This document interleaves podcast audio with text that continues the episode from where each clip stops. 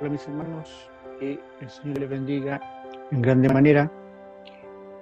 Nuestro pastor, con la Junta de Hermanos Oficiales Diáconos, tuvo el sentir de empezar una sección de estudios bíblicos para comprender algunas verdades bíblicas, algunos temas que son importantes para nuestra fe cristiana. Eh, nuestro pastor acordó con los hermanos oficiales a partir del mes de septiembre, pensando que para nosotros como metodistas pentecostales, el mes de septiembre es el mes de la Biblia y también, ¿por qué no decirlo? Es importante ya que nuestra misión está de aniversario. Ya este año, con la ayuda de Dios, estaremos pronto a cumplir 111 eh, años de, de que nuestra misión fue fundada. Por eso, mis hermanos, que nuestro pastor eh, ha tenido esta, gran bendición para compartir con, con nosotros como iglesia. Me ha dado la honra y el privilegio de entregar este tema, que es la Biblia. Antes de empezar con el tema, vamos a buscar la presencia de Dios para que lo que conversemos acá, el Señor lo confirme, lo bendiga y despierte también el interés en nuestras vidas para seguir estudiando acerca de la palabra de Dios y de nuestro Señor Jesucristo. Para Celestial, te agradecemos, Señor, por este privilegio, por tu bondad y misericordia, Señor, por tu palabra y en ti y en tu presencia, Señor, lo tenemos todo. Alabamos y te agradecemos, mi Dios, porque eres bueno, porque eres fiel y para siempre son tu misericordia. Te pido, mi Dios, que este estudio bíblico, Señor, este tema que se va a compartir ahora, tú lo confirmes, Señor, para que sea en bien el crecimiento de nuestra obra, para que como iglesia, como pueblo tuyo, Señor, tengamos este anhelo, este deseo, mi Dios, de siempre conocer más de ti, de conocer de tu presencia, de tu palabra, Señor, y de afirmar nuestra fe, Señor, sobre pilares y fundamentos, Señor, bíblicos, Señor, que de alguna forma está todo lo que uno necesita, Señor. Solamente en tu palabra encontramos, Padre Celestial, lo que nos conviene, Señor, y lo que hace falta a nuestra vida. Te pedimos, Señor, que de tu gracia en mis hermanos, Señor, para comprender, para recibir esta palabra y en mí para entregar, Señor, lo que tú has puesto en mi corazón, Señor te alabamos y te agradecemos, Señor, por este privilegio y porque como iglesia, Señor, seguimos creciendo, Señor. Nos reunimos los días domingos, Señor, compartimos predicas, Señor, de la semana, Señor. Y ahora nuestro pastor con mis hermanos oficiales, Señor, van a acordar esta hermosa bendición, Señor. Te pedimos que todos estos trabajos, Señor, estén bien a la obra, Señor, tú los vayas confirmando, Señor, y que el día de mañana podamos ver una iglesia sana, que crezca, Señor, y que crezca la luz de la palabra, Señor. Te pedimos de tu gracia, de tu comunión, y para que toda esta palabra, todo este momento que vamos a conversar sobre la Biblia, mi Dios, que caiga, Señor, en corazones dispuestos, Señor, para que tú vayas dando crecimiento en tu tiempo, Señor, y según tus propósitos. Lo pedimos y te agradecemos en el nombre de Jesús, tu Hijo nuestro Señor y Salvador personal. Amén. Como estábamos anunciando mis hermanos, como dijimos al principio de esta, de esta, de este video, de este tema, el mes de septiembre para nosotros como metodistas pentecostales, de alguna forma bastante especial, ya que es el mes de la Biblia. Por eso, el primer tema que como iglesia vamos a compartir en estos minutos es precisamente la Biblia. Uno como cristiano, ¿no es cierto?, sabe y conoce que la palabra, que la Biblia está la voz de Dios, que está el propósito de Dios, que está el mensaje de Dios para la humanidad, encontramos todo lo que nosotros necesitamos como cristianos. De hecho, la misma palabra de Dios nos dice que toda la escritura es inspirada por Dios y útil para enseñar, para redarguir, para corregir, para instruir en justicia fin de que el hombre de Dios sea perfecto, enteramente preparado para toda buena La palabra de Dios, mis hermanos, tiene todas estas características, porque el que le inspiró tiene todas estas características. Perdón. Por lo tanto, claramente su palabra es perfecta, nos corrige, nos instruye y nos va a llevar un día a la justicia eterna junto a Dios. Por eso, mis hermanos, es importante conocer la palabra que leemos día a día, la palabra que escuchamos día a día, porque hay muchas preguntas que pueden surgir a partir de conocer la Biblia o estudiar la Biblia. Y esperamos que varias de ellas irlas respondiendo en este tema. La Biblia, ¿no es cierto?, es la palabra y la voz de Dios. No hay para Dios una ayuda, no hay un libro de apoyo, o como muchas sectas, ¿no es cierto?, otras religiones quieren añadir a la palabra de Dios. Tenemos, por ejemplo, el caso de los mormones que ocupan la Biblia, pero también el libro de Mormón, que de alguna forma es añadirle a lo que Dios ordenó. Y sabemos que lo que Dios hace es, perfecto. La salvación es perfecta, la obra de Dios es perfecta, su palabra es perfecta. No necesita nada de nosotros. Al contrario, nosotros necesitamos de Dios, de su iglesia, la humanidad eh, y todos nosotros, como pueblo de Dios, necesitamos de Dios. Por lo tanto, ¿quién nosotros, como personas humanos, carnales, podemos añadir a lo que Dios hace en nuestra vida? Nada. Algunas, ¿no es cierto?, verdades cristianas que uno encuentra en la palabra de Dios y que son fundamentales para nuestro crecimiento espiritual. En primer lugar, tenemos que Cristo es el centro de su mensaje.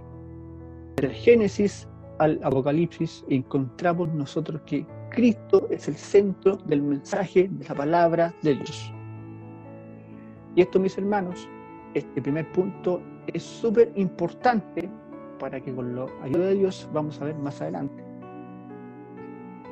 Si Cristo no es el mensaje de la palabra de Dios, hay un problema. Dos, se cumple su propósito, mensaje y promesas en Cristo. Lo mismo.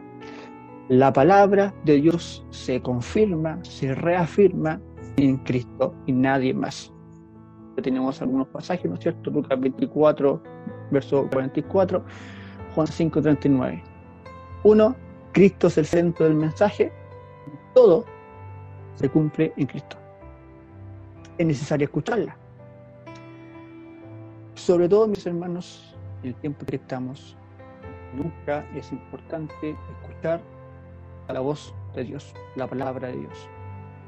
La fe viene por el oír, el oír la palabra de Dios. ¿Cómo nosotros podemos ver que Cristo es el mensaje de la palabra de Dios si no escuchamos la palabra de Dios? ¿Cómo comprendemos que los propósitos, el mensaje y la promesa de Dios están en Cristo si no escuchamos la palabra de Dios? Por eso, mis hermanos, es importante que día a día procuremos escuchar y leer la palabra de Dios. Y también como punto bien importante, punto 4, es dada por la voluntad de Dios e inspirada por el Espíritu Santo. Toda la palabra de Dios, los diversos autores, ¿no es cierto?, de Moisés a Pablo, pasando por los profetas, por Lucas y por todos los autores de la Biblia, todos han sido inspirados por Dios. Y en todos sus mensajes, en todos los libros, encontramos el mismo propósito y el mismo mensaje y cómo Dios va obrando en la vida de su pueblo. La Biblia, ¿no es cierto?, eh, para darle una mayor facilidad de interpretación, de lectura, de análisis como cristianos, de un tiempo a la fecha, ¿no es cierto?, se han hecho dos divisiones marcadas clásicas, ¿no es cierto? Antiguo Testamento y Nuevo Testamento. Tenemos que el Antiguo Testamento tiene 39 libros de 5 divisiones a su vez, ¿no es cierto? Y el Nuevo Testamento tiene 27 libros con 4 divisiones, con un total de 66 libros total de la Biblia. También más adelante veremos por qué son 66 libros. Tenemos acá, en primer lugar, el Antiguo Testamento, que se escribió originalmente en el idioma hebreo, ¿no es cierto? El idioma que ocupaba el pueblo de Israel, el pueblo judío, el pueblo de Dios antiguamente. Y como dijimos, a su vez, tiene cinco divisiones, ¿no es cierto?, por temática el tipo de literatura. Tenemos la división número uno, que es la ley, ¿cierto? o el Pentateuco. La dos, los libros históricos, que de alguna forma van relatando cómo el pueblo de Dios fue creciendo, cayendo a medida que iban pasando diferentes reyes. Su historia tenemos los libros poéticos, el más conocido quizás, ¿no es cierto?, el libro de los Salmos. Y también tenemos los profetas mayores y los profetas menores. Son las cinco divisiones, ¿no es cierto?, que posee el Antiguo Testamento nuevamente recalcando, estas divisiones no son de Dios, son humanas, ¿no es cierto?, para una mejor comprensión de la palabra de Dios. Tenemos la primera división, la ley o el Pentateuco, que se encuentra, ¿no es cierto?, como el autor, el escritor, Moisés, que va del Génesis a Deuteronomio, y en estos libros, Génesis, Éxodo, Levítico, Números Deuteronomio, encontramos, ¿no es cierto?, las instrucciones de Dios a los hijos de Israel, el cómo vivir y la adoración que busca Dios, que es un Dios celoso, ¿no es cierto?, un Dios que quiere lo mejor para su pueblo, que de alguna forma le dice que si guardamos los preceptos de Dios, no hay que contaminarse con dioses o costumbres ajenas. Por eso encontramos también ceremonias, fiestas religiosas y costumbres del pueblo de Israel. Y también como un tema bien importante, la creación. ¿cierto? Génesis 1 al 3, ¿no es cierto? Tenemos la creación del universo, los animales y también del hombre. Entonces, la primera división, compuesta por cinco libros. Los libros históricos de alguna forma tenemos los relatos históricos del pueblo de Israel, después de Moisés hasta la reina Esther. Sabemos que cuando Moisés eh, muere, entrega el mando, podríamos decir, del pueblo a Josué. Josué asume el, como líder del pueblo de Israel y Josué, ¿no es cierto? De hecho, primer capítulo de Josué lo que nos debe quedar marcado a nosotros como cristianos, cuando Dios le dice a Josué, así como estuve con Moisés, estaré contigo. ¿Y cómo termina el libro de Josué prácticamente? No sé ustedes, parafraseando, pero yo y mi casa serviremos a Jehová. O sea, podemos ver que en la vida completa de Josué, así en la vida completa de nosotros, podemos ver la intervención y la mano de Dios en todos los asuntos que conciernen a su pueblo. Lo hizo con Moisés, lo hizo con Josué y también lo hace y lo hará con nosotros. También encontramos el libro de jueces, Ruth, primera y segunda Samuel, primera y segunda de Reyes, primera y segunda de Crónicas, Edras, Nehemías, Esther. Son los nueve libros que componen ¿no cierto? la segunda división, los libros históricos del Antiguo Testamento. Tercera división la componen los libros poéticos, encontramos el libro de Job, los Salmos, Proverbios, Eclesiastés y los Cantares.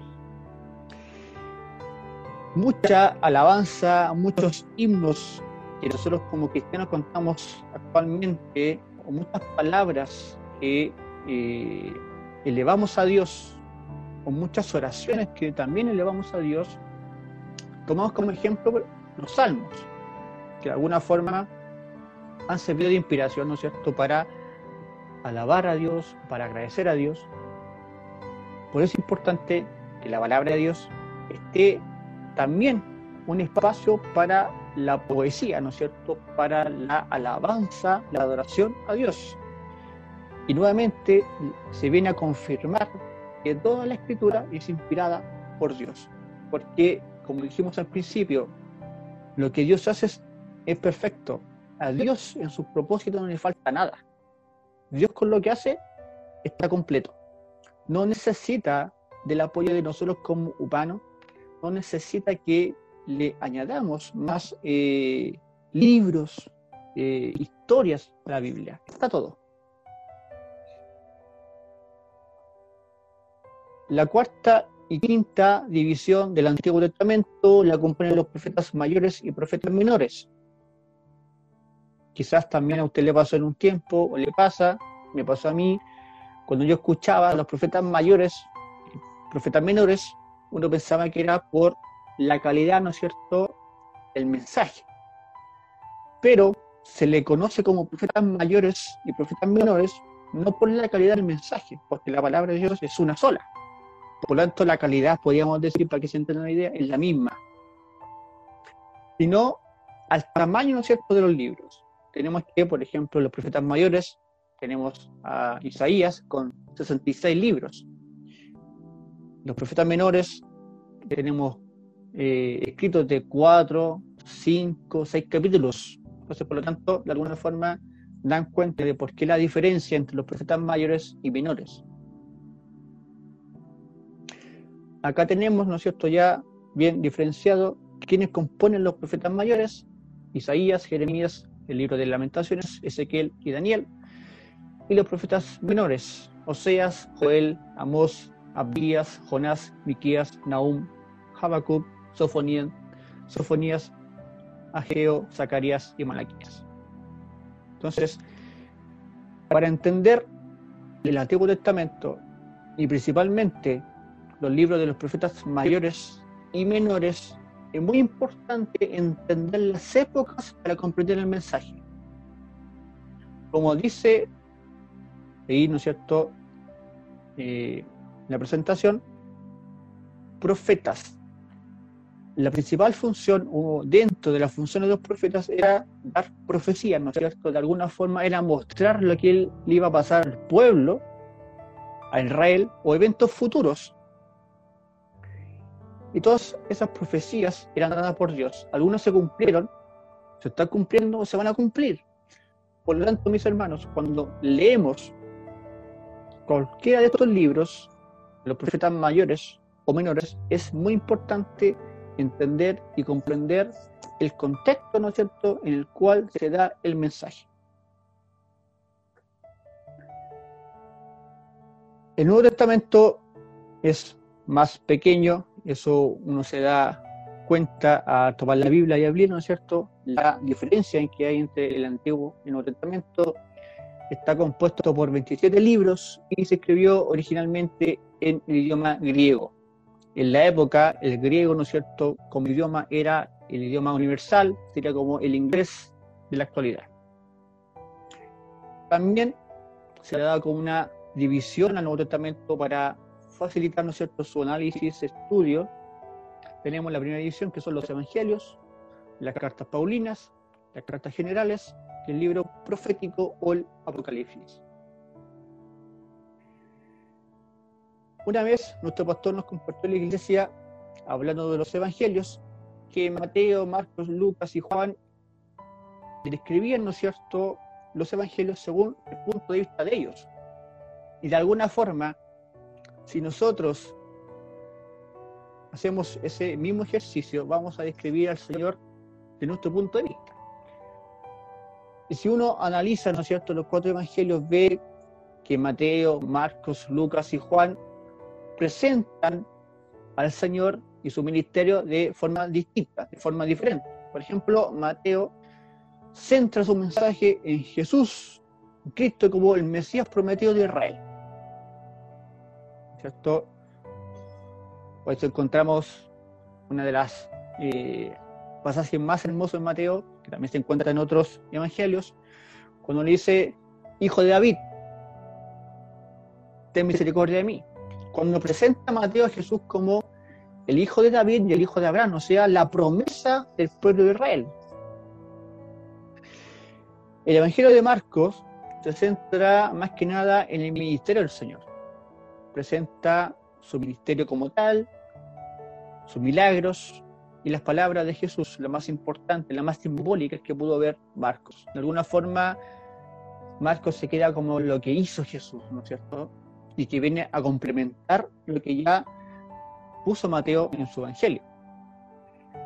El libro de Lucas eh, corresponde ya a una biografía más completa de Jesús, tanto desde su eh, nacimiento hasta su ascensión. Es una biografía bastante más completa, más minuciosa, ¿no es cierto?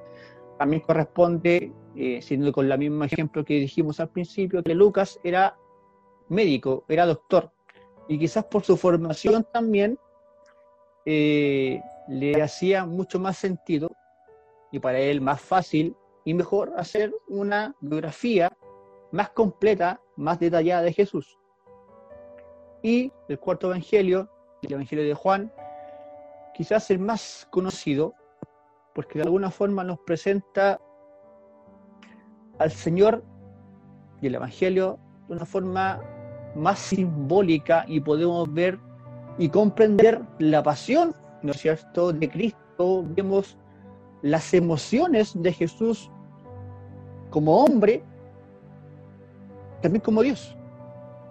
De alguna forma, Juan capítulo 1 nos muestra que Jesús es Dios, y no solamente eso, también es el enviado de Dios para nuestras vidas.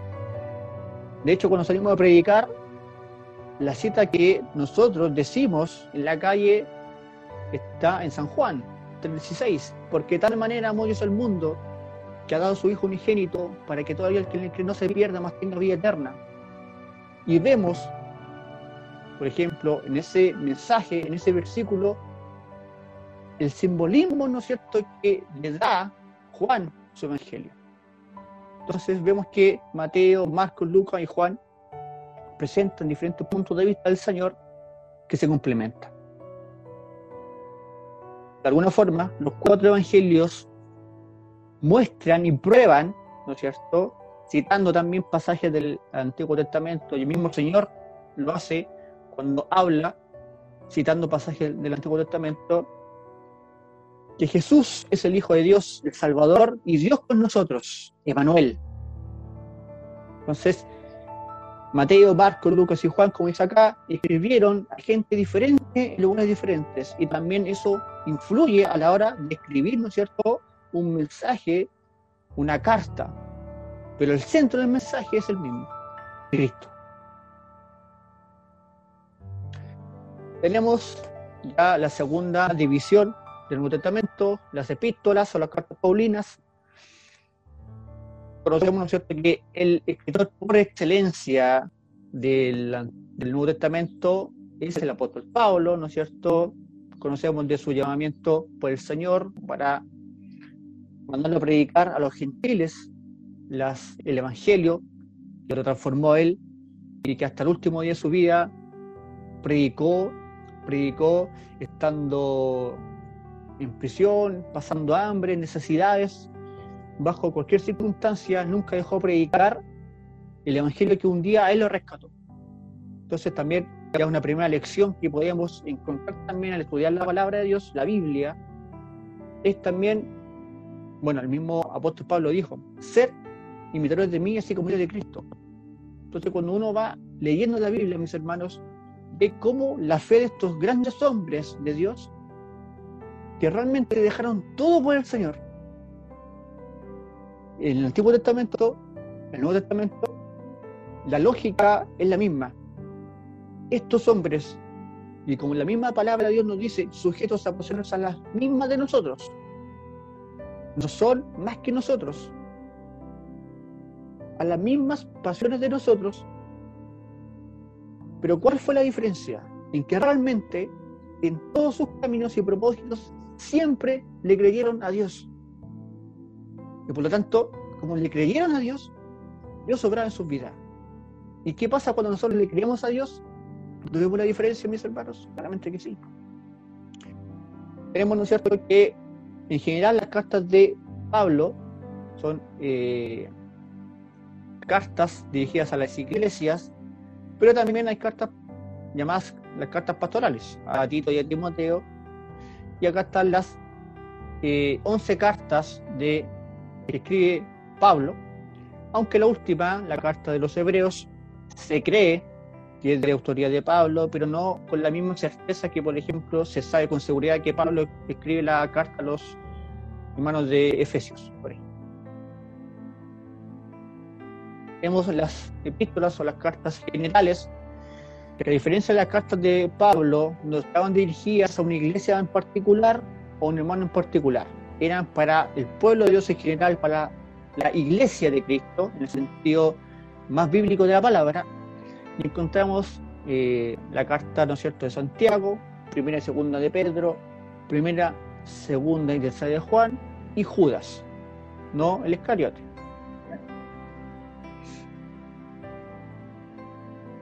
Y la última división de, eh, Nuevo Testamento, el libro profético, el Apocalipsis, que son las revelaciones y de alguna forma este libro del Apocalipsis o Revelaciones nos muestra la victoria definitiva de Dios sobre el pecado y el diablo.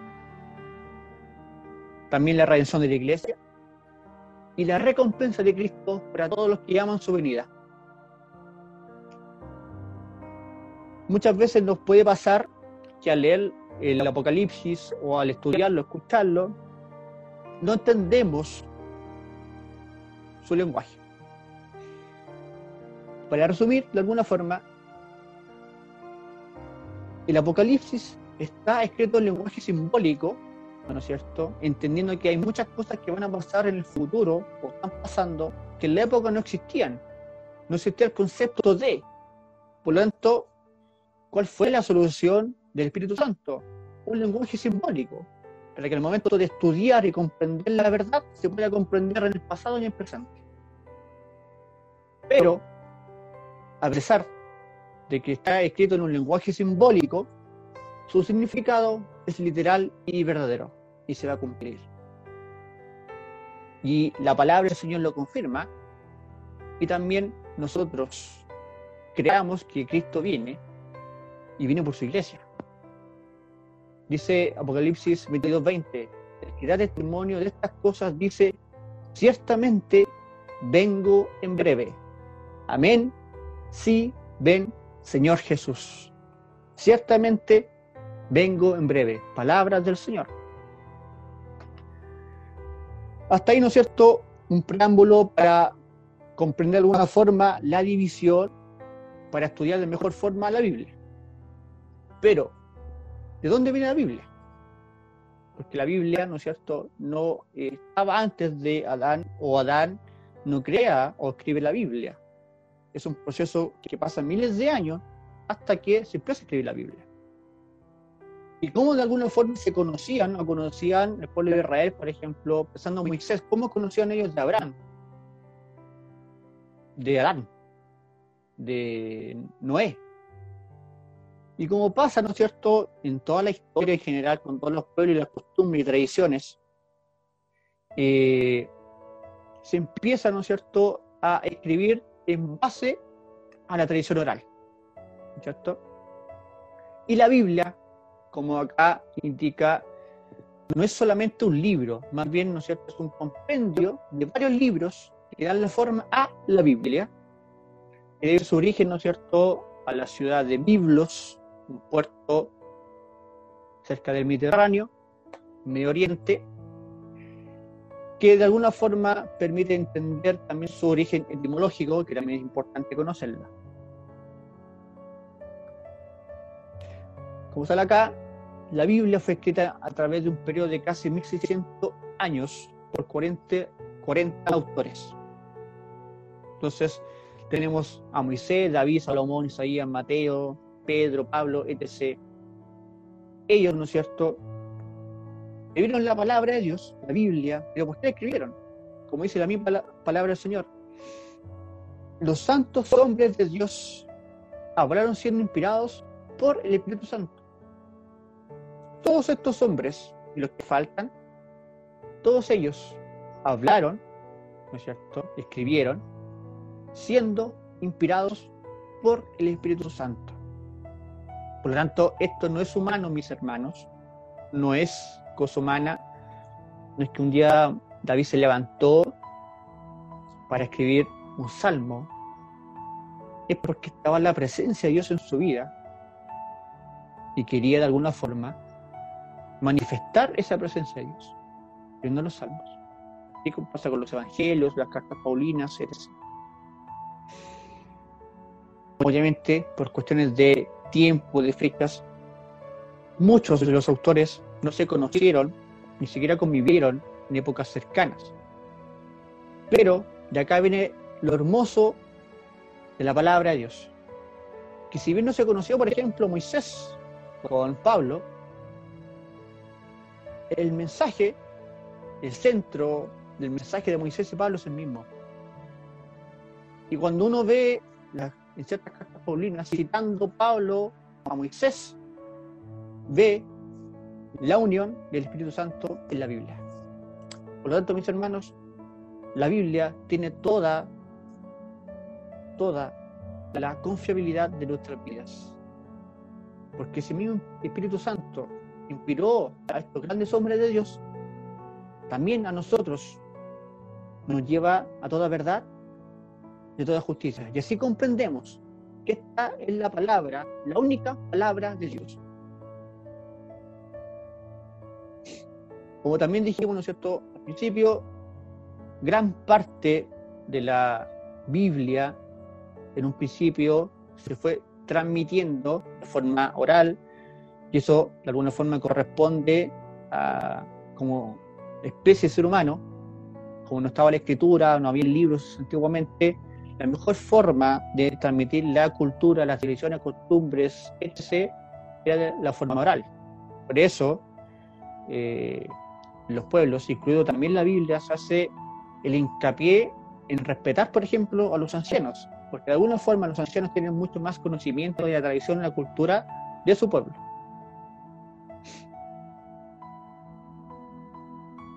Ahora,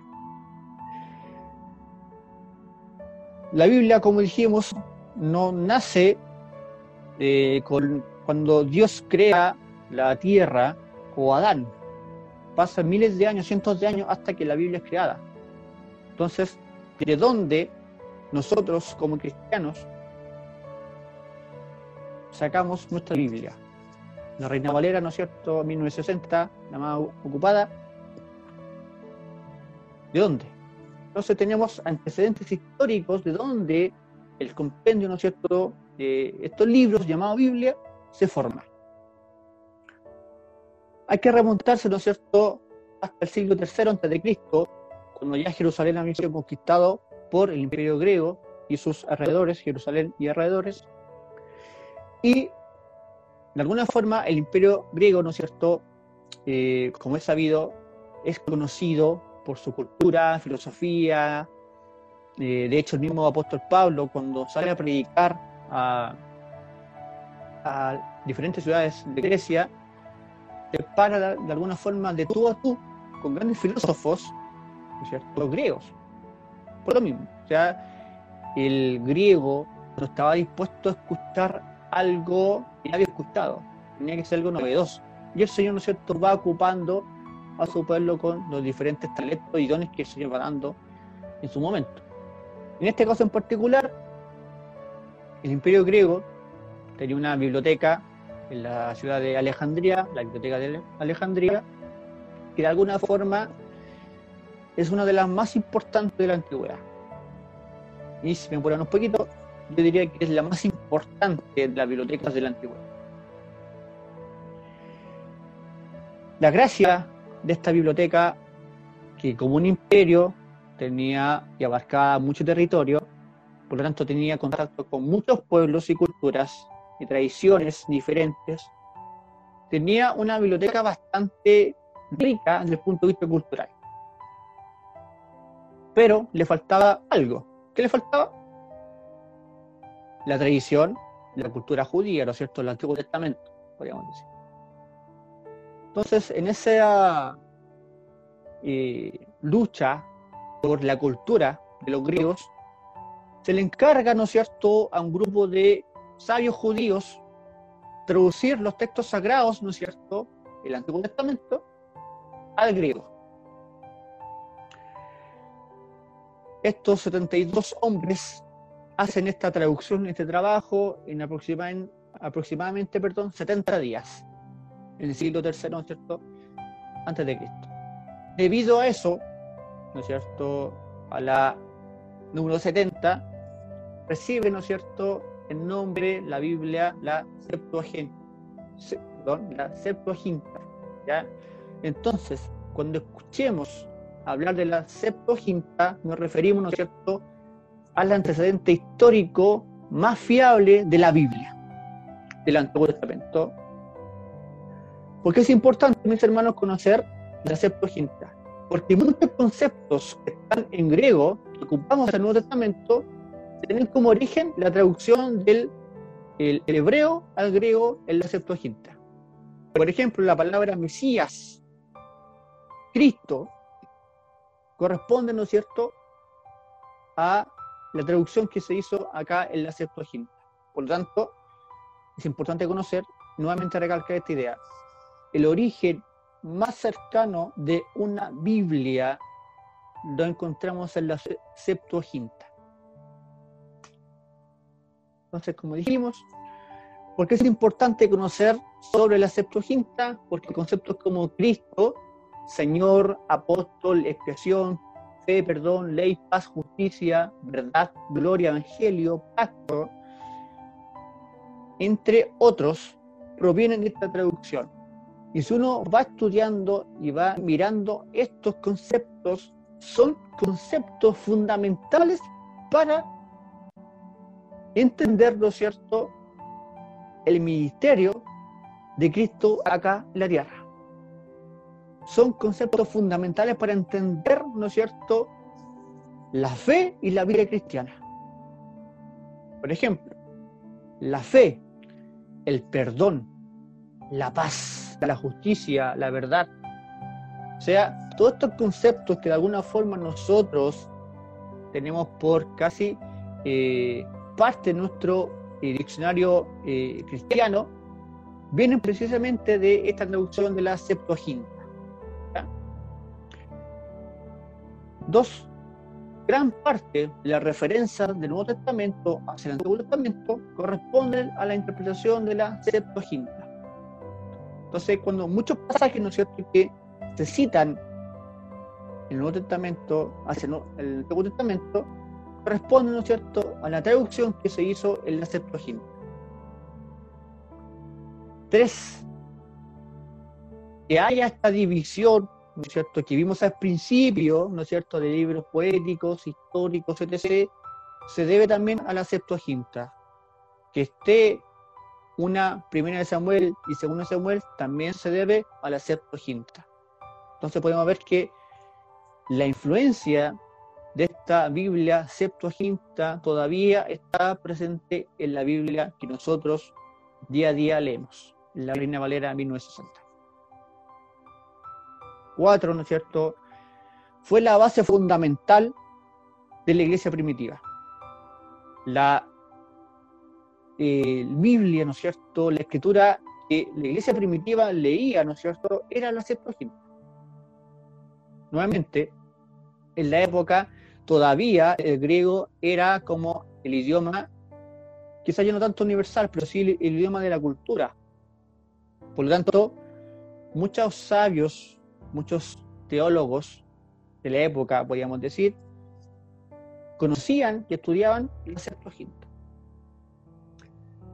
Claramente este texto eh, por excelencia fue el texto de estudio de los apóstoles y de los padres de la iglesia.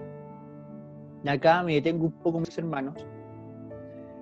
Y acá, con el concepto padre de la iglesia, no hay que tenerle miedo al concepto padre de la iglesia. Porque los padres de la iglesia son los discípulos de los apóstoles, o los discípulos de los discípulos de los apóstoles. El mensaje de ellos es casi tan puro como el mensaje de los apóstoles. Que con el tiempo la Iglesia Católica haya determinado santificarlos es un problema de la Iglesia Católica. ¿Ya? Pero cuando escuchamos o decimos los padres de la Iglesia, son estos hombres que de alguna forma permitieron que esta escritura que nosotros leemos ahora esté presente en nuestras vidas. Gracias a su labor, los que se encargaron de difundir el Evangelio, ¿no es cierto? De ser pastores, de ser obispos, de fundar iglesias, fueron estos hombres, apóstoles, ¿no es cierto?, y los padres de la iglesia. Y en la actualidad, ¿no es cierto?, la Biblia Septuaginta permite, ¿no es cierto?, a los estudiosos de la Biblia, académicos, teólogos, determinar, ¿no es cierto?, qué manuscritos, ¿no es cierto?, qué libros son más confiables, permitiendo históricamente establecer el canon más preciso para la Biblia, ¿no es cierto? Y de alguna forma justifica por qué nosotros, la Biblia que tenemos, tiene 66 libros. Eso se debe a la Septuaginta, ¿ya? Otra eh, antecedente histórico de la Biblia que tenemos, la encontramos con la Vulgata Latina. Esta es un poco más moderna, ¿no es cierto? Ya se eh, crea, se hace después de Cristo. Esta Biblia, cuando empieza a crearse, de alguna forma, no es de una forma oficial.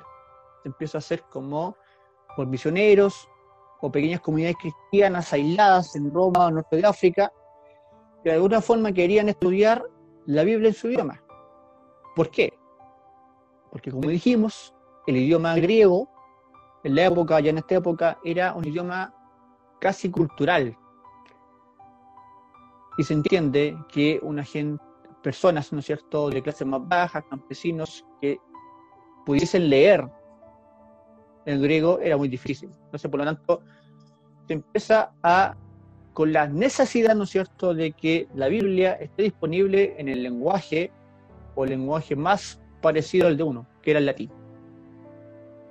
Entonces, ya cuando empieza a avanzar, ¿no es cierto?, el imperio romano, el mundo, y ya está bastante eh, cercano y centrado su poder en el mundo con el imperio romano, y obviamente su idioma el latín, hacia el 380 después de Cristo, el obispo de Roma, Damaso, vio la necesidad, ¿no es cierto?, de poseer una traducción oficial al latín de los textos sagrados.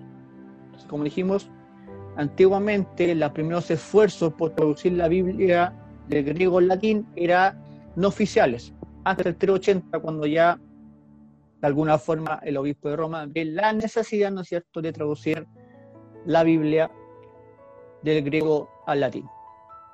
Y este trabajo, ¿no es cierto?, fue eh, realizado por Jerónimo, que ocupó la Septuaginta, ¿no es cierto?, para traducir del griego al latín.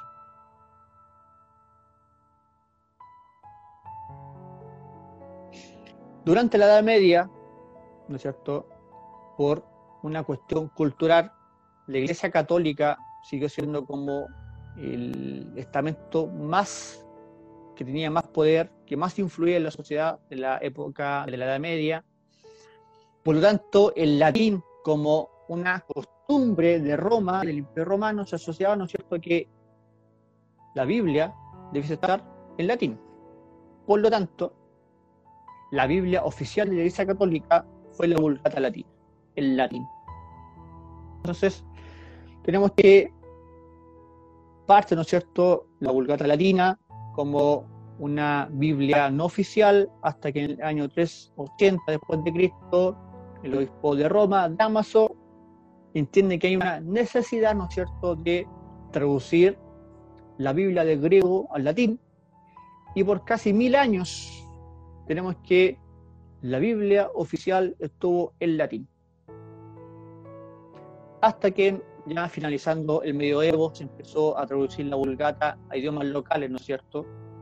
Lo que de alguna forma sacralizó a la vulgata latina. O sea, fue decir, la iglesia que hizo, puede haber una Biblia en castellano, pero la Biblia santa oficial que contiene realmente el mensaje de Dios es la Biblia que está en latín.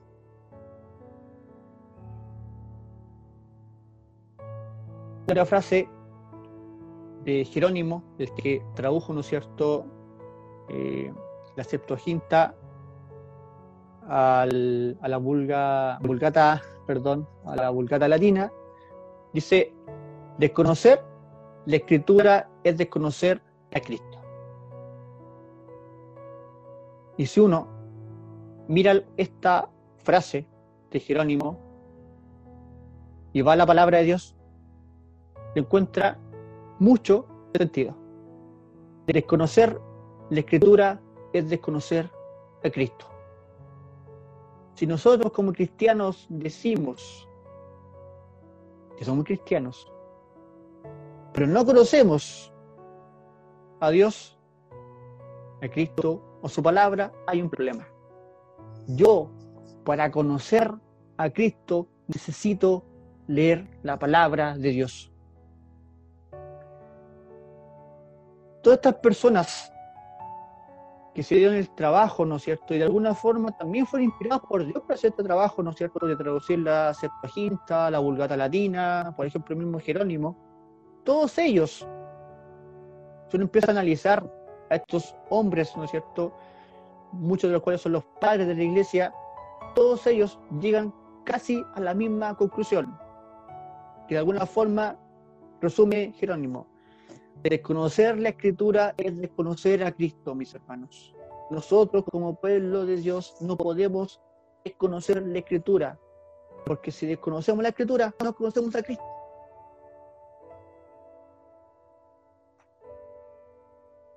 Tenemos, ¿no es cierto?, un antecedente, la Septuaginta y también la Vulgata Latina.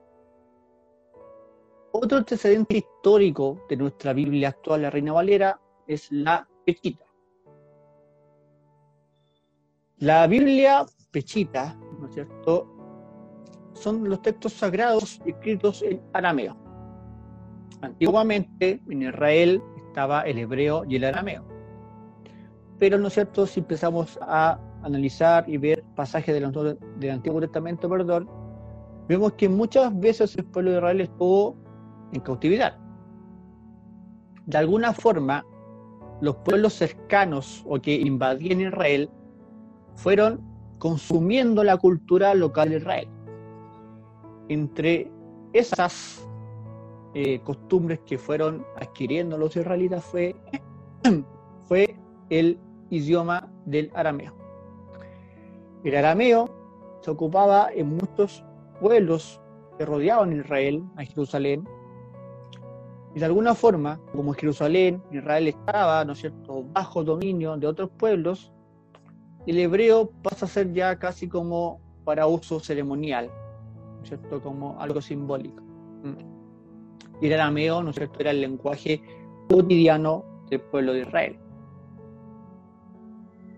Con el pasar del tiempo, ¿no es cierto?, es lógico que cuando un idioma se empieza a llegar a un país nuevo, desconocido, empieza a tener nuevas palabras, ¿no es cierto?, por el contacto cultural que hay entre el idioma original con el local.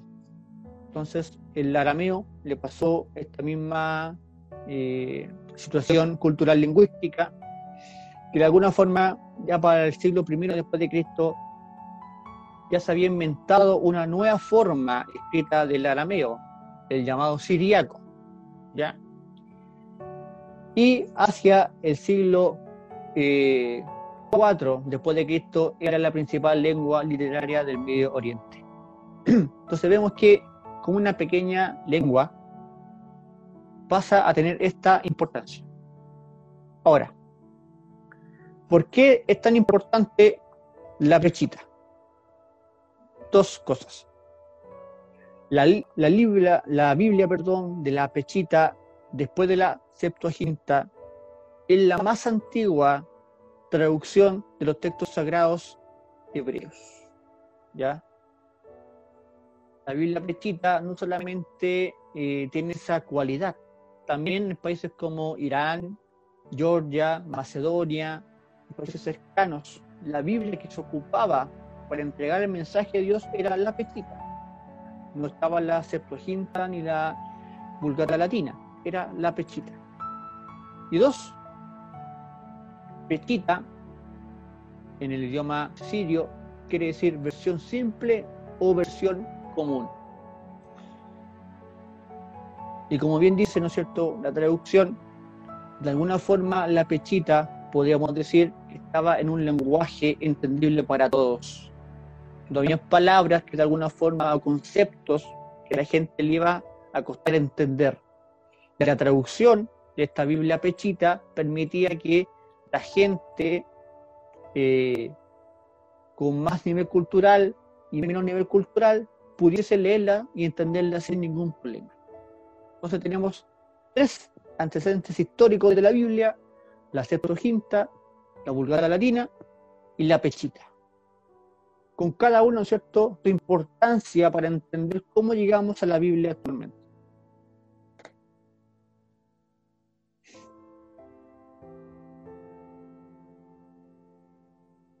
Llegamos, ¿no cierto?, ya a la Reina Valera, que es la Biblia que eh, habitualmente nosotros ocupamos como cristianos, como iglesia, del año 1569, Casiodoro Reina, ¿no es cierto?, nos entregó la primera Biblia traducida al castellano, al español, ¿no cierto?, también llamada la Biblia del oso, ¿no es cierto?, que en la tapa, en la portada de la Biblia salía un oso, por eso la Biblia del oso. Entonces, cuando usted escuche la Biblia del oso, es la primera Biblia traducida del latín al castellano. Casi 30 años después, ¿no es cierto? Cipriano de Valera realiza la primera revisión, ¿no es cierto?, de esta versión de la Biblia. Que de alguna forma fue para actualizar algunos conceptos, pero básicamente la traducción se mantuvo igual. Entonces, Casidro Reina y Cipriano de Valera, con su traducción y revisión, le dan, ¿no es cierto?, el sustento por qué nosotros llamamos a la Biblia la Reina Valera. ¿No es cierto? Estas acciones, ¿no es cierto?, que hace Casidro Reina y también Cipriano de Valera, de traducir la Biblia y realizarla, esta traducción, se dan en el contexto de la reforma religiosa lo cual de alguna forma tampoco es poca cosa. Hay mucho mérito, porque en la época de la reforma religiosa, a todos estos hermanos y grandes hombres de la fe se les perseguía por estas acciones. Esto, eh, Reina tuvo que escapar muchas veces a Inglaterra, a Francia, a Alemania, eh, fue perseguido por lo mismo, por simplemente traducir la Biblia del latín al castellano. Claramente él lentamente empieza a adoptar ideas de esta reforma protestante. De hecho, él termina siendo pastor en Alemania. De acá hay una frase que de alguna forma también nos hace sentido nosotros como cristianos, dice Cipriano de Valera. Dice, porque la fe que antes teníais no era sino una fe histórica, una fe muerta, como la que tienen los impíos y aún los demonios tienen, los cuales, como dice Santiago, creen y tiemblan. Y bendito el día en que nosotros pudimos comprender que la fe que tenemos en Cristo es de verdad. Bendito el día en que nosotros comprendemos y comprendimos, ¿no es cierto?, esta palabra, la Biblia, es de verdad. Bendito el momento en que comprendimos, ¿no es cierto?, que la fe que el pueblo de Dios tiene es de verdad. Porque el Dios a quien adoramos, a quien servimos y que inspiró estas traducciones, inspiró su palabra, ese Dios es el mensaje y es el centro de la palabra de Cristo, es la palabra de Dios, es el Nuevo Testamento, es el, nuevo, el Antiguo Testamento, todo nos lleva a conocer y a creer más de Dios. Antes quizás hay una fe de rutina por costumbre, por tradiciones, pero la fe que hay ahora es viva, porque el autor del consumador, ¿no es cierto?, de nuestra fe está vivo y está a la diestra de Dios Padre intercediendo por nosotros. Entonces, vemos, y como dijimos anteriormente, en el caso de Jerónimo y de Valera, de de Valera, estos hombres, a medida que iban estudiando más la palabra de Dios, llegaban a estas frases que de alguna forma nos permiten sacudirnos, ¿no es cierto?, de nuestro conocimiento humano, de nuestras capacidades, e ir directamente a la fuente misma de la palabra de Dios, ir directamente a la sabiduría, ir directamente a la presencia de Dios. Por eso, mis hermanos, es muy importante que nosotros podamos estudiar y comprender qué es la Biblia, su origen, y porque está, debe estar la necesidad de estudiarla, de conocerla, de compartirla, de leerla, de amarla. Porque si no, el peligro que nos pase lo que dice acá, Cipriano de Valera. vuelvo a leer esta frase porque la fe que antes teníais no era sino una fe histórica, una fe muerta, como la que los impíos y aún los demonios tienen, los cuales, como dice Santiago, creen y tiemblan. Esto, mis hermanos, no nos hace ruido, hay que preocuparse. Pero si esta palabra, si este estudio, si esta frase nos instan a buscar más de Dios, Gloria a Dios por eso. Y bendito sea el Señor que se está cumpliendo con el propósito, ¿no es cierto?, de compartir y entender de mejor forma la Biblia. Porque es necesario, mis hermanos. Amén. Gloria a Dios para siempre. Ahora, pasando ya a otro tema, ya vimos como la estructura de la Biblia, vemos los antecedentes históricos de la Biblia, pero, y es una pregunta que muchas veces escuchamos, que se hacen reportajes en los matinales, en, las noticias, y se da lamentablemente para muchas teorías conspirativas casi y para mucha eh, literatura eh, ficción. De por qué nuestra Biblia, la Reina Valera, tiene 66 libros. Yo creo que muchas veces nos hemos preguntado eso. ¿Por qué no son 50? ¿Por qué no son 68? ¿O por qué la Biblia de la Iglesia Católica tiene más de 70 libros? O sea, tiene más libros que nosotros. Por eso, mis hermanos, nuevamente, la traducción más exacta de los textos sagrados del pueblo de Israel están en la Septuaginta. Y el origen directo en nuestra Biblia actual es la Septuaginta. Y la Septuaginta en el Antiguo Testamento eran 39 libros. Lo único que cambió de la Septuaginta a la Reina Valera que tenemos nosotros es el orden de algunos libros. Pero el mensaje, los libros son los mismos.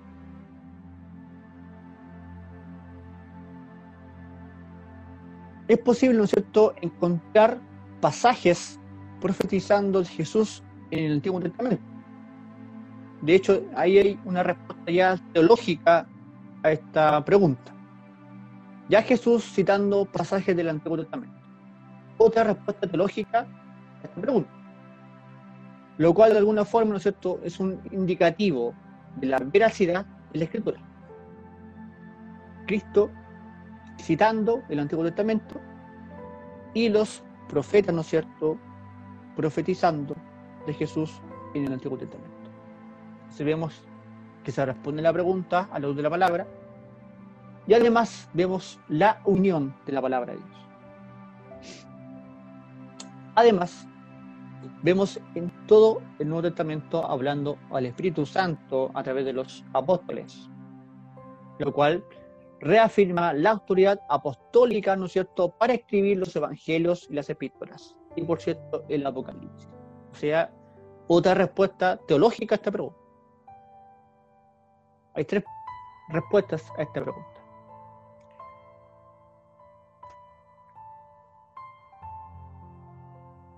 Pero la elección, ¿no es cierto?, definitiva del canon, la Biblia, ¿no es cierto?, de decir que la Biblia empieza en Génesis, termina en Apocalipsis, un proceso que duró cientos de años, ¿cierto? Porque la Septuaginta no solamente tenía los libros del Antiguo Testamento, también incluyó libros de costumbres o tradiciones judías. ¿Ya? De alguna forma, es cuando tenemos la Biblia, ¿no es cierto? Termina en Apocalipsis y vienen los mapas, por ejemplo. Vienen las notas, viene un diccionario, vienen fechas importantes, qué sé yo. La Septuaginta hizo lo mismo con estos evangelios, o mejor dicho, libros que vamos a ver más adelante. De hecho, ¿no es cierto? Y esto todavía pasa en la religión judía, existen, y le pasó al mismo Señor. Hay muchos eh, diálogos, ¿no es cierto?, en que la costumbre era más fuerte que el mensaje de salvación o el mensaje de Dios. Existen muchas costumbres, relatos, tradiciones que son parte de su creencia o religiosidad, pero no poseen sustento bíblico alguno. Y eso también a nosotros nos deja una enseñanza, que no puede haber nada más importante que la palabra de Dios. No puede haber ninguna costumbre o tradición humana que sea más importante que la palabra de Dios que también sirvió, ¿no es cierto?, esa misma lógica de modelo para establecer el Nuevo Testamento. Uno de los criterios para establecer, ¿no es cierto?, con mayor exactitud el canon bíblico es ver si su mensaje contradice o no concuerda con una enseñanza bíblica o una verdad bíblica. Ya nosotros creemos, por ejemplo, que Cristo nació una mujer virgen que fue concebido por el Espíritu Santo, que murió en la cruz del Calvario, pero resucitó el tercer día y después ascendió y está a la diestra de Dios. ¿Qué pasa si encontramos estos evangelios apócrifos, ¿no es cierto? Y encontramos que dice que Jesús eh, no murió. ¿Qué pasa si encontramos que eh, Jesús cuando fue clavado en la cruz, no resucitó. Como dijimos anteriormente, la palabra de Dios, como dice acá, es posible encontrar pasajes profetizando de Jesús en el Antiguo Testamento. No solamente encontramos del nacimiento pasajes, de su ministerio, de su aflicción de la vida completa de Jesús encontramos referencias o profecías en el Antiguo Testamento. Entonces, por lo tanto, vemos que la Biblia nuevamente es una sola. Un ejemplo, ¿no es cierto?, de estas eh, contradicciones que se encuentran en libros que no están en la Biblia, que no corresponden al canon oficial de nuestra Biblia, lo encontramos en el libro de Segunda de Macabeos, capítulo 12. Macabeo, ¿no es cierto?, era un líder del pueblo de Israel, antes, ¿no es cierto?, o durante el tiempo en que eh, no hay profetas en Israel, él, tras una batalla, en muchos de sus compañeros que mueren, y de alguna forma él descubre el por qué ellos mueren porque ya empieza a revisarlos y encuentra, ¿no es cierto?, figuras, ¿no es cierto?, que de alguna forma dan cuenta de que ellos estaban adorando a otros dioses. Y él piensa, por eso murieron. Entonces, ¿qué hace? O que deja entrever, ¿no cierto?, este libro de Macabeos, que él hace una oración por los muertos. No solamente una oración, también paga un tributo a Dios por los muertos. Y esto es bien importante porque a la luz de la palabra, los muertos están muertos. La salvación es en vida. Después no hay nada. El libro de Macabeo se encuentra en la Biblia de la Iglesia Católica. Y uno puede entender por qué hay muchas costumbres o creencias de la Iglesia Católica porque están basadas en este libro de Macabeos, ¿no es cierto? La oración por los muertos, la misa por los muertos, por ejemplo. O el tributo por los muertos también, que fue algo que se ocupó mucho, lamentablemente, en la Edad Media. pagar la salvación por la salvación de las personas. Entonces, eso no concuerda con el canon de la Biblia. Por lo tanto, ese libro no está incluido en nuestra Reina Valera. Entonces, mirando estos libros, si de alguna forma contradicen, aunque sea un versículo de la palabra de Dios, hay un problema. Y ese problema no tiene el libro y no la Biblia. Porque como hemos visto, la Biblia, nuevamente, volviendo acá, se refiere una sola. Solita.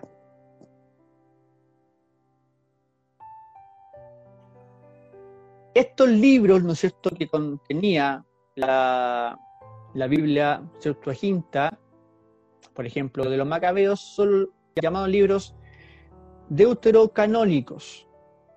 ¿Ya? Estos libros, como dijimos, venían en la Biblia Septuaginta, pero como dijimos, como una suerte de estudio bíblico.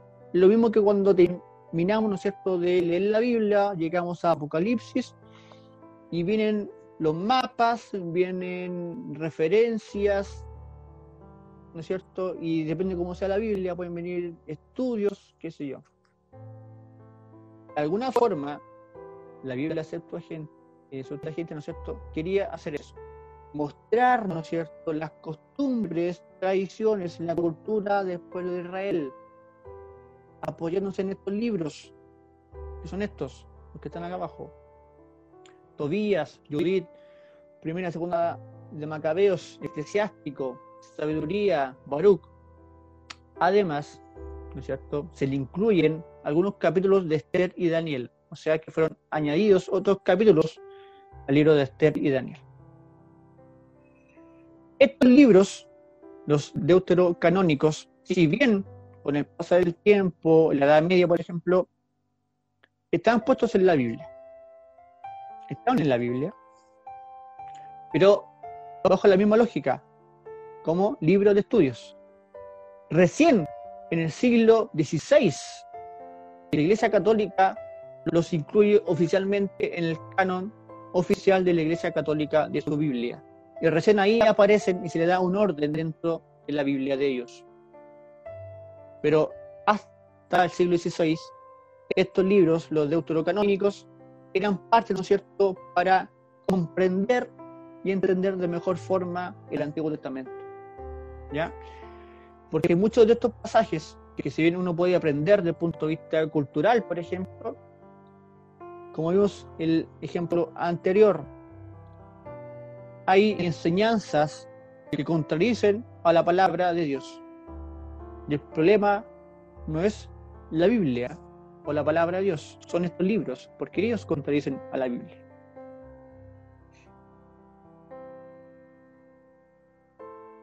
Otro, y quizás, ¿no es cierto?, dentro de estos libros que están dentro de la Biblia, los más conocidos son los evangelios apócrifos, ¿no es cierto?, que también son supuestos escritos de inspiración divina, que relatan, ¿no es cierto?, a Jesús en diferentes momentos de su vida de una forma distinta. Como vimos al principio, ¿no es cierto?, que Mateo, Marcos, Lucas y Juan muestran al Señor de diferentes ángulos. Eh, estos evangelios fíjense como algo parecido.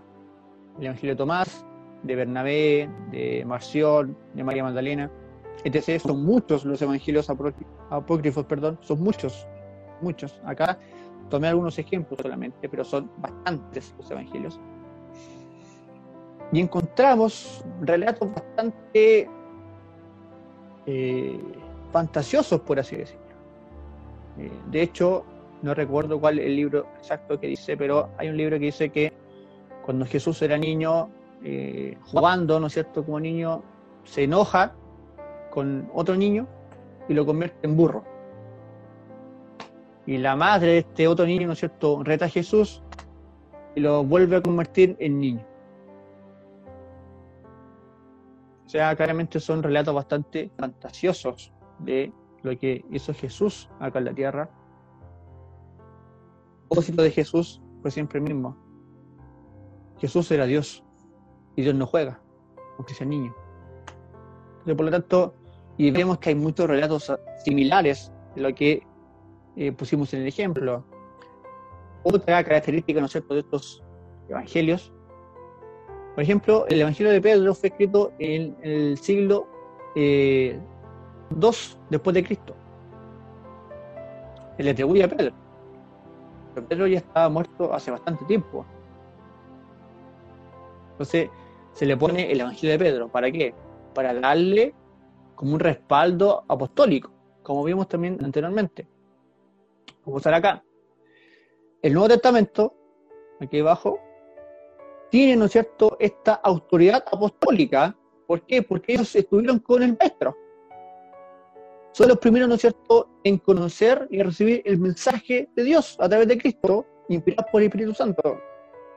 Y son los padres de la iglesia, ¿no es cierto?, los discípulos de los apóstoles que terminan, ¿no es cierto?, por completar esta labor.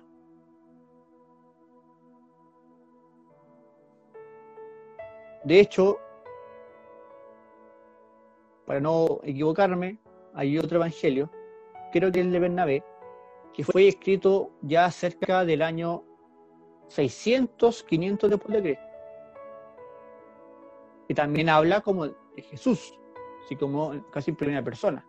Entonces, claramente, si ustedes le preguntan, hermano, ¿por qué los evangelios apócrifos no están en la Biblia? Es porque no corresponden, ¿no es cierto?, al canon oficial de la Biblia. Esto es muy simple.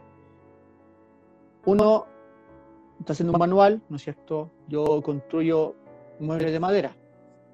Por lo tanto, el manual debe estar solamente el cuidado de la madera. Pero ¿qué pasa si yo en este manual le agrego cómo soldar? ¿Cómo eh, evitar que, lo, que la máquina de soldar gaste menos energía? Si para ocupar la madera no hay que soldar.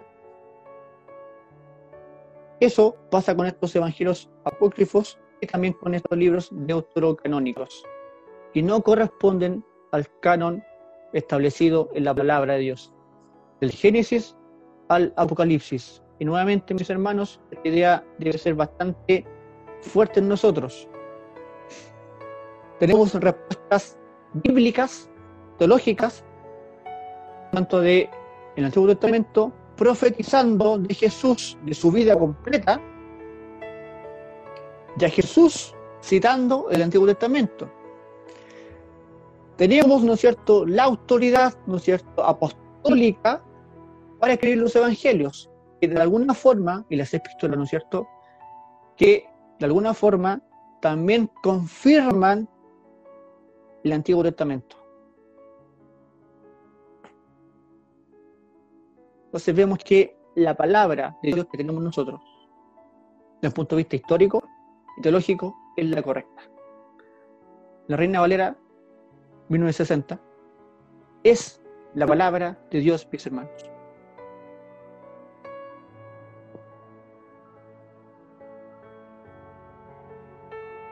Ahora, ya mirando esta misma problema de otro punto de vista, o el punto de vista de verdad.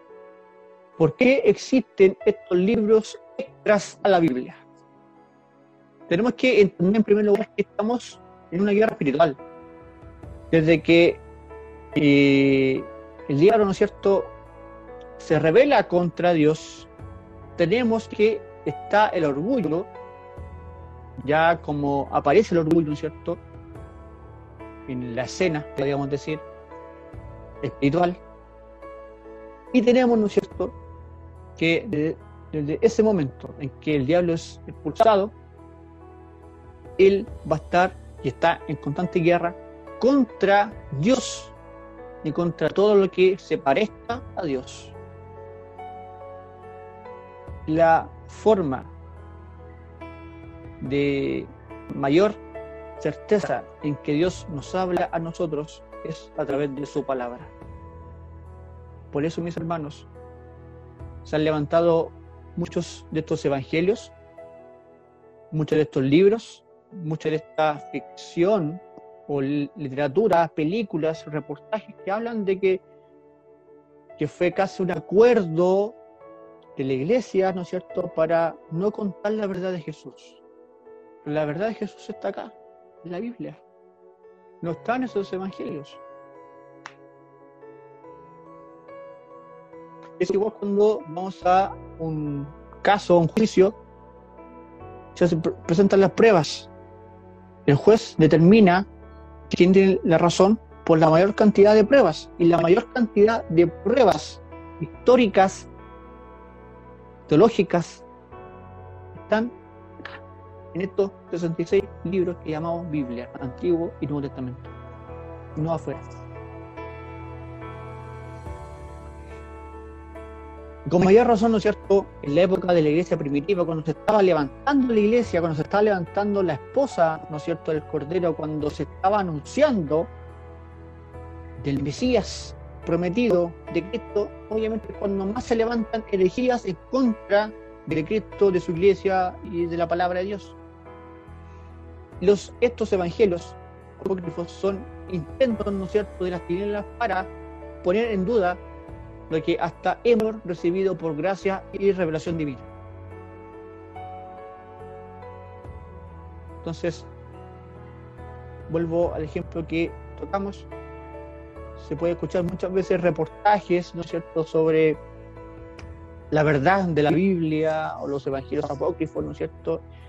Y hay mucha gente que opina de la Biblia sin ni siquiera ha estudiado o leído la Biblia, pero opina igual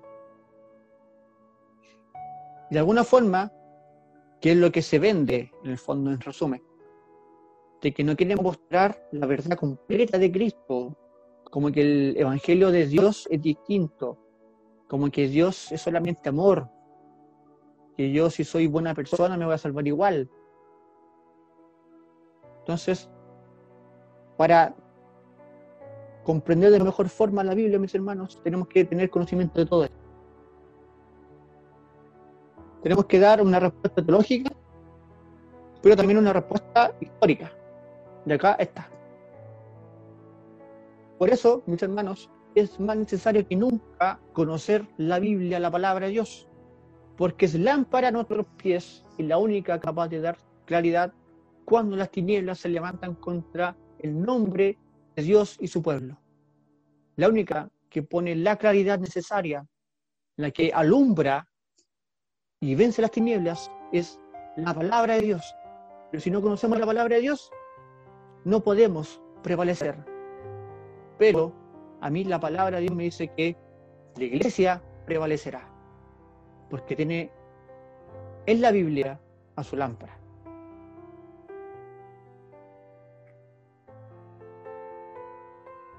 A modo de resumen, nuestra Biblia está basada en la Biblia Septuaginta, que tiene los 39 libros del Antiguo Testamento. Y vimos que son los relatos históricos que fueron escritos eh, por el pueblo de Israel, que corresponden al Antiguo Testamento. Desde el punto de vista histórico y teológico está la base y está la verdad. Pero ¿qué pasa con los otros libros? Macabeos, por ejemplo, primera y segunda venían excluidos en la Septuaginta, pero con motivo, ¿no es cierto?, de estudio bíblico, para entender contextos, costumbres, etc. Pero no eran parte oficial del Antiguo Testamento. No lo eran. No eran la Biblia. Eran material de apoyo.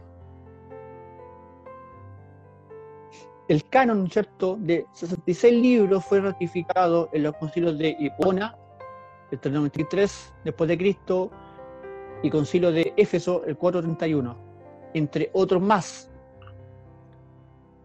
Hasta, ¿no es cierto?, el concilio de Trento, 1545-1563, contexto de la contrarreforma, en donde la Iglesia Católica oficializa, ¿no es cierto?, a los libros deuterocanónicos como parte del Antiguo Testamento hasta la actualidad.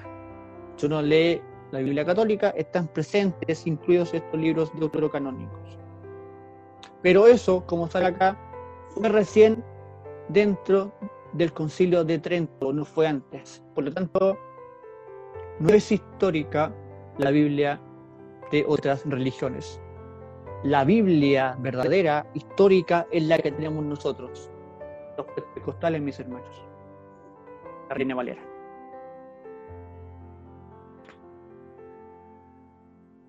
En síntesis, La palabra de Dios era, es y será una. Y la encontramos en la Biblia en los 66 libros. Nuestra Biblia es totalmente fiable desde el punto de vista histórico, pero lo más importante desde el punto de vista de su mensaje, porque lo hemos visto que se cumplió, que se cumple y se cumplirá. El mensaje de toda la palabra de Dios se resume en Cristo y en la cruz del Calvario, nada más. Las tradiciones, costumbres, emociones, ni nada humano puede reemplazar a la inspiración divina que está contenida en la palabra de Dios. Nada de eso, nada, nada mis hermanos, puede reemplazar a la inspiración divina a través del Espíritu Santo. Y como la, la misma palabra del Señor nos dice, no añadirás a la palabra que yo os mando, ni disminuiréis de ella, para que guardéis los mandamientos de Jehová vuestro Dios que yo os ordeno. Deuteronomio 4.2, confirmado en Apocalipsis 22.19. Nuevamente, la palabra de Dios se defiende y se confirma sola.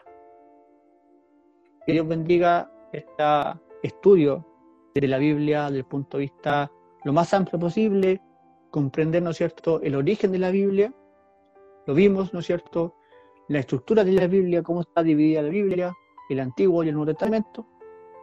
Y el mensaje del desafío, ¿no es cierto?, para nosotros es leer y estudiar la Biblia.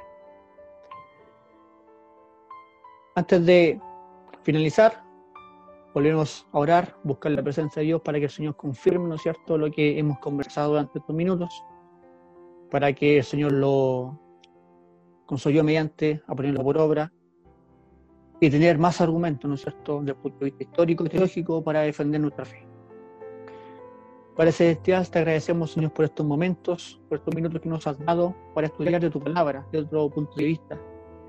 Porque siempre es bueno, es necesario comprender, Señor, de tu, de tu presencia, de tu palabra, Señor, de comprender de que lo que creemos es de verdad, de lo que haces en nuestra vida es de verdad de lo que anunciamos al mundo, de lo que hemos visto es de verdad. Que no son fábulas, no son mitos. Tenemos los argumentos históricos, los teológicos, que son los más importantes. Y si hay que defenderla humanamente, también podemos hacerlo, porque la historia, la teología lo muestran, Señor, y confirman la existencia de la palabra de Dios y confirman la existencia de un Dios creador. Te alabamos y te agradecemos, Señor, porque eres bueno y para siempre son tu misericordia. Te damos gracias, Señor, por esta instancia que has inspirado, Señor, a nuestro pastor, junto a los hermanos oficiales, para compartir y emprender esta nueva bendición para mis hermanos y para todos nosotros en general. Esperando que todos los temas que vengan, Señor, tú los sigas confirmando y dando la misma gracia y sabiduría. Ayúdanos, Padre Celestial, a seguir profundizando y conociendo, Señor, de tu palabra, de tu presencia y de tu nombre. Te entregamos, Señor, este hermoso mensaje, tema, Señor, para que tú lo confirmes en cada corazón y con tu ayuda mediante ponerlo por obra. Te lo pedimos en el nombre de Jesús, tu Hijo, nuestro Señor y Salvador personal. Amén. Para mi Dios es la honra y la gloria, desde ahora y para siempre. Que el Señor le bendiga en grande manera, mis hermanos.